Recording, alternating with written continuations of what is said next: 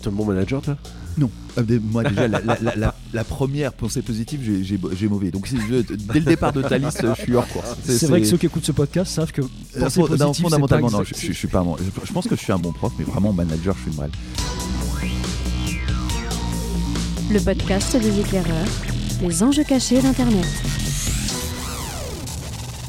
Salut à tous et bienvenue dans le 31e épisode du podcast des éclaireurs avec Fabrice Epelboin. Salut Fabrice. Salut. Avec Damien Dolny. Salut. Damien. On parle aujourd'hui de management. C'est un sujet qu'on ne traite pas régulièrement, c'est le moins qu'on puisse dire dans ce podcast. Mais je voulais qu'on parle, euh, et on voulait ensemble parler du fait qu'il y a peut-être un décalage entre les grands discours aujourd'hui sur le management, ce que prônent les, les entreprises euh, de RH, et puis la réalité de ce qu'est le management dans les entreprises. On a pris pour ça finalement un article qu'on a trouvé sur parlonsrh.com Mhm. quelles sont les 13 qualités d'un bon manager qui résume à peu près euh, la tendance générale de ce qu'on dit être le bon management aujourd'hui? Et on verra à quel point c'est peut-être décalé. C'est toi qui as la liste, euh, Damien. Alors, je vais vous donner la liste. Effectivement, il y a, il y a 13 qualités attendues des bons managers. La première, c'est de penser positivement. La seconde, d'être honnête. La troisième, de déléguer. La quatrième, de communiquer. La cinquième, d'être inspirant. La sixième, coordonner son équipe. La septième, encourager l'équilibre entre la vie perso et la vie pro. Huitième, être reconnaissant. La neuvième, encourager le développement personnel. La dixième, encourager ses collaborateurs. La onzième, être un mentor. La douzième, être un manager juste. Et pour finir, la treizième, encourager les bonnes habitudes. Et là, à chaque fois qu'il était dans la liste comme ça avec les numéros, je suis sûr que vous étiez en train de vous dire bon, alors mon manager à moi, Voilà. ou moi en tant que manager, On- je suis. Alors on non, coche les non, cases ou pas Non, non, non, on coche les cases négatives de l'histoire. Bon, ça veut dire globalement être empathique, être à, à l'écoute des autres, être les accompagner, euh, être responsable aussi, assumer ses responsabilités. Est-ce que tout ça, c'est du discours bullshit, bisounours, ou est-ce que ça marche? C'est un peu la vraie question. Moi, j'ai un peu la réponse, mais je, je voudrais votre avis d'abord là-dessus. T'es un bon manager, toi? Non. Euh, Moi, déjà, la, la- la- la- la première pensée positive, j'ai- mauvais. Donc, je- dès le départ de ta liste, je suis hors course. C'est vrai que ceux qui écoutent ce podcast savent que Euh, non, fondamentalement, pas non, je, je- je suis pas un bon. Je, pense que je suis un bon prof, mais vraiment manager, je suis une brêle. Euh, c'est, on peut pas tout faire dans la vie. hein. Euh, après, cette liste ressemble à une espèce d'inventaire à l'après-vert euh, issu d'un bouquin euh, écrit euh, de façon à gagner en visibilité.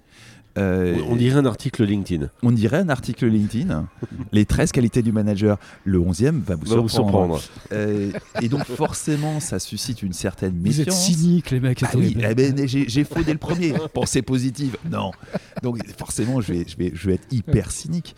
Euh, non, ça ressemble à un article euh, euh, Combini ou, LinkedIn au mieux. Euh, Est-ce que tu vas pouvoir trouver, recruter des êtres humains qui cumulent ces 13 qualités pour manager tes troupes? Non. Est-ce que ta culture d'entreprise est compatible avec l'épanouissement de ce type de manager? Parce qu'il faut aussi qu'il s'épanouisse, le manager. hein. Il n'est pas là que pour épanouir les jours. Bah, ça dépend des entreprises, mais je suis pas sûr que ce Euh, soit moi, courant. je suis pas du tout d'accord avec ça. Est-ce qu'on peut trouver des êtres humains qui soient compatibles avec ça? Oui, il faut juste aller les chercher dans d'autres registres de Non, non, recrutement. non, Mon, mon Hein. point, c'est Hmm. des êtres humains qui soient comme ça et qui puissent s'épanouir dans une culture d'entreprise. hein. Hmm. Combien d'entreprises tu vas Alors, trouver la, qui la- soient la capables de fond, tu- je pense que tu appuies sur le bon endroit, qui est que sur le papier, c'est génial tout ça. Euh, J'en connais quelques-uns qui globalement cachent la plus, cochent la plupart des, des- des- cases, mais très clairement, tu as d'abord la question pour le manager qui très souvent en le cul entre deux chaises hein, ou entre le marteau et l'enclume, euh, le manager qui lui doit déjà arriver à s'épanouir là-dedans. Donc c'est une question de culture d'entreprise. Après, pour moi, ce qui est intéressant, c'est de se demander pourquoi est-ce que c'est en train de sortir ce truc-là, et au-delà de l'aspect un peu caricatural, bisounours qu'on pourrait, euh, qu'on pourrait, on va dire, qualifier ces différents éléments. Moi, ce qui me surprend, me saute aux yeux, c'est de me dire que finalement, il y a beaucoup d'évidences. Et s'il y a des évidences, ça veut dire que manifestement, euh, ça pourrait être comme ça, mais ça ne l'est pas. Donc la question, c'est pourquoi ça ne l'est pas aujourd'hui? Il y a des études. Il y a des études sur le, sur le type de management. Alors, d'abord, il y a le management des pays du nord de l'Europe qui est comme ça assez structurellement depuis maintenant 40 ans, en tout cas qui va vers ça, qui tend vers ça, et avec des taux de productivité qui sont euh, importants et des taux de bonheur, entre guillemets, dans l'entreprise qui sont qualifiés, étudiés, euh, quantifiés depuis 40 ans et qui sont plus importants qu'en tout cas ce qu'on voit en France. Il y a la demande des millennials euh, qui sont euh, assez ingérables aux yeux de tous les managers. Euh, tout le monde vous dit les millennials, on ne sait pas comment ils fonctionnent. Ben, quand on leur pose la question, ils demandent ça.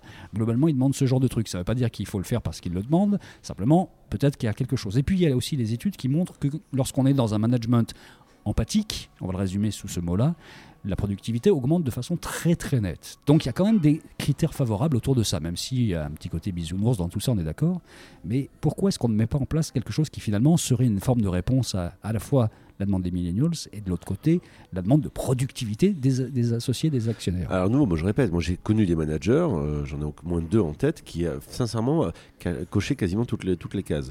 La différence, c'est que là pour la plupart, je me rappelle, ils sont partis de leur poste au bout d'un moment. Parce que justement, Ah, l'environnement qui Rappelle-nous dans quelle entreprise? C'est- pas l'entreprise où le management consiste à balancer les gens par la fenêtre ou les pousser un peu à se Tu veux balancer dire par une entreprise avec une couleur un truc Voilà. Non, non, non, c'est ça, c'était France Télécom. Il ne faut pas confondre avec Orange. Et euh, deuxième élément, non, très clairement, on est d'accord. Mais justement, c'est intéressant cette histoire-là. Le jugement qui a eu lieu, merci a prouvé qu'en fait, effectivement, euh, c'était un- une certaine sorte de management qui était poussé par le plus haut pour essayer de dégager, euh, et qu'il y a certains managers qui essayaient de résister, mais qui ont- se sont fait balayer aussi euh, par le système. Comme de vulgaires employés. Oui, très clairement.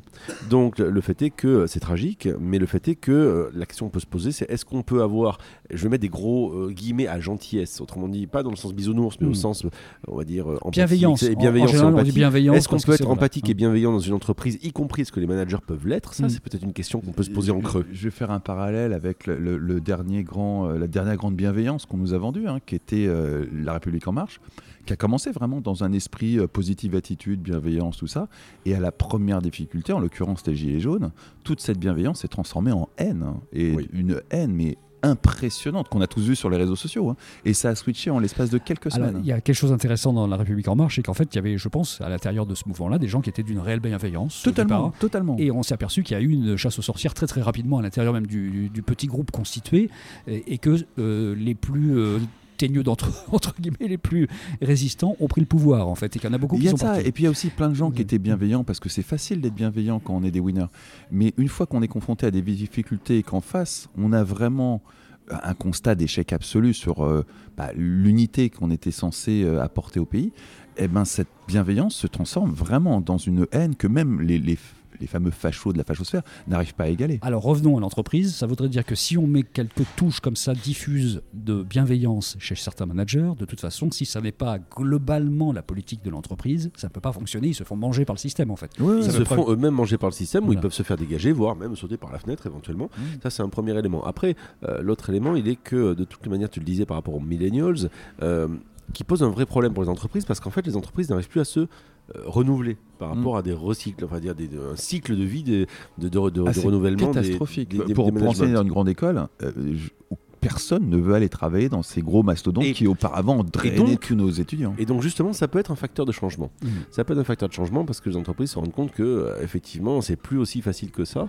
Euh, et il peut y avoir un paradoxe entre la dureté du business. Euh, du marché qui s'est mondialisé et qui est très complexe et la nécessité pour gagner en productivité peut-être de, de faire en sorte d'aborder des gens qui aujourd'hui te disent moi je veux pas être comme mes parents et je veux pas avoir un bullshit job ou en gros je me demande même ce que je fais aujourd'hui dans mon boulot et j'en ai rien à je, foutre je ne veux pas travailler pour une entreprise qui pollue, je veux pas travailler pour une entreprise qui n'a pas de, qui n'a pas de valeur, je veux pas. Bah, à force d'être aussi exigeant que ça, les millénials, vous allez vous retrouver au chômage. hein. Oui, enfin la réalité c'est qu'aujourd'hui quand on prend la défense et qu'on prend les grandes entreprises qui ont leur siège social à la défense, ce qu'on leur propose globalement c'est allez vous avez le droit de ne pas mettre de cravate euh, le lundi, le mercredi le vendredi et euh, c'est à peu près l'e- l'effort qu'on peut faire sur la coolitude de l'entreprise. C'est-à-dire Mm. qu'il y a encore un chemin qui est très très important à faire. Après euh, les millennials en question, bah, ils sont là aussi pour ceux qui, sont, euh, qui ont fait des études pour créer des boîtes et changer l'état d'esprit de- du truc. Est-ce qu'ils le changent? Ça c'est la vraie question. Est-ce que ces millennials là, quand ils créent des entreprises, des startups notamment, sont des managers bienveillants? La réponse est de toute évidence non. Vraiment. Parce que pour en avoir vu des milliers, et il y a beaucoup de, de gens qui ont fait le tour, c'est pas du tout ce qui se passe en fait. Non. On est dans des trucs très très très verticaux qui sont à peu près aussi. il y a un baby-foot Oui, oui, c'est ça. C'est le baby-foot, mais le patron est dans sa tour d'ivoire à peu près comme leurs parents et leurs grands-parents, hein, vraiment. Alors, il y, a- il y a cette euh, différenciation culturelle là aussi entre le discours et la réalité là. Oui, maintenant, si tu veux, il y a un de- dans les 13 points que- qu'on a li- listés, il y en a un que je trouve intéressant qui est le. Enfin, qui à mon avis peut se révéler euh, positif aujourd'hui ou, ou réaliste, qui est l'encouragement de la vie perso et pro, l'équilibre entre la vie perso Mm. et le pro, Mm. euh, qui est une demande très forte, je pense, de, de tout le monde aujourd'hui. Mm. Et on le voit avec euh, l'encouragement de la part des entreprises à faire du télétravail, notamment. Ah, sachant que le sujet du télétravail, il a 20 ans, hein. il a plus de 20 Alors, attends, ans. attends, il faut que tu m'expliques comment le fait de faire du télétravail va me permettre de développer ma vie perso, sachant que c'est quand même euh, l'arrivée du travail dans un environnement physique qui, est de, qui relève du personnel. Non, parce qu'en fait, le fait est de dire que euh, si ça t'évite de te taper 45 minutes aller, 45 minutes de retour euh, pour. euh, Ça, oui, oui, ça j'entends. C'est- un confort de vie. Il y a, ce y a- il y a aucun doute que ça- Par contre, pour ce qui est d'encourager la vie perso, la vie pro, je suis pas sûr que ce soit Non, non, l'idée c'est de, de- de- de permettre d'avoir une certaine flexibi- flexibilité Mm. pour faire en sorte que tu puisses avoir un équilibre de vie pro-perso qui est peut-être. Sortir du cadre Euh, du suis pas sûr. 9h-18 Euh, Ça, ressemble Ouais. aussi à une flexibilité pour faire en sorte de finalement rogner sur ta Alors, vie justement. personnelle et flouter les limites. Le truc derrière, c'est pas ça. C'est que oui, le truc, c'est pas forcément rogner sur le personnel. C'est en fait, c'est rogner plutôt sur les mètres carrés et faire en sorte que tu aies une logique de flexibilité beaucoup plus forte. Donc en fait, la question de fond, c'est ça. C'est est-ce qu'il faut des éléments, des facteurs externes qui vont de j'arrive plus à recycler, j'arrive plus pas à recycler, j'arrive plus à recruter, euh, à recruter des, des gens assez motivés, ou j'ai besoin de réduire les mètres carrés pour faire en sorte qu'il y ait quelque chose de bienveillant qui émerge. Ça pourrait être amusant comme, modèle. Oui, c'est sûr qu'il faut casser les cadres un tout petit peu. C'est-à-dire que si on dit aux gens, vous allez dans un bureau, dans un open space, et on a beau mettre un baby-foot et euh, des trucs euh, chinois à bouffer à midi euh, gratos, ça changera pas fondamentalement le problème. La réalité, c'est que les gens veulent aujourd'hui une forme de flexibilité de fait. Et que la différence entre vie publique et vie professionnelle, la vie professionnelle et vie privée, pardon, est en train de devenir plus floue. C'est vrai, parce que tout le monde est connecté en permanence, et quand on est connecté en permanence, ben, on reçoit aussi bien les Facebook de ses copains que les mails du boulot. Mm. Et qu'on on s'est habitués tous à traiter indifféremment les deux à 11h le soir, hein, avant de se coucher. euh, voilà. et, et donc, aujourd'hui, ben, c'est la demande de gens qui sont nativement digitaux, c'est de pouvoir gérer eux-mêmes et cette il faut être honnête, on est aussi habitué à traiter du mail perso à 14h30 alors qu'on est dans un, en- dans un bureau en train de bosser. Oui. Donc il y a vraiment eu un, un y a- mélange il y a un total. floutage entre les deux. Il y a un floutage total de ça. C'est pour ça que le télétravail, certes, ça t'évite les transports, mais ça contribue à cet énorme floutage qui est déjà très très très très avancé. hein. Donc on, on se retrouve très rapidement effectivement à être totalement paumé entre ce qui relève du perso, ce qui relève du pro, ce qui relève peut-être d'un entre deux, ce qui relève des horaires, qui va les appliquer. Évidemment, beaucoup vont être confrontés à euh, une hiérarchie qui va leur demander de travailler en dehors de- d'horaires, on va dire, pas décents, hein, mais euh, traditionnels, de, de travail traditionnel. Et ça contribue quand même à un énorme, énorme. Donc, si on résume, le premier truc à faire, au lieu d'embaucher euh, à l'intérieur des 12 cadres de l'entreprise deux qui soient bienveillants et qui vont se faire manger, ce serait peut-être de changer les cadres de fonctionnement traditionnels en arrêtant d'imposer du 9h-18h à tout le monde dans l'open space, en libérant un petit peu la flexibilité pour chacun, le télétravail. Je, je pose une question en même temps que je dis ça, et en étant beaucoup plus souple là-dessus, en disant voilà, ce qui est important, c'est que la tâche soit réalisée. Et tu la réalises comment tu l'entends, où tu l'entends. Ah, C'est mais ça, c'est la question de la Voilà. confiance et de Voilà. la. Mais c'est de la, la base, la responsabilité. base même d'un management réussi, c'est d'avoir confiance et de donner confiance. hein. Oui. Voilà. Mm. Mais si, euh, si le management de, si du manager ne, ne lui, donne- ne lui donne pas confiance, euh, peut-être que lui recrée, recrée et, euh, il y a une sorte de duplication sociale euh, vis-à-vis de cette mécanique-là. Mm. Allez savoir.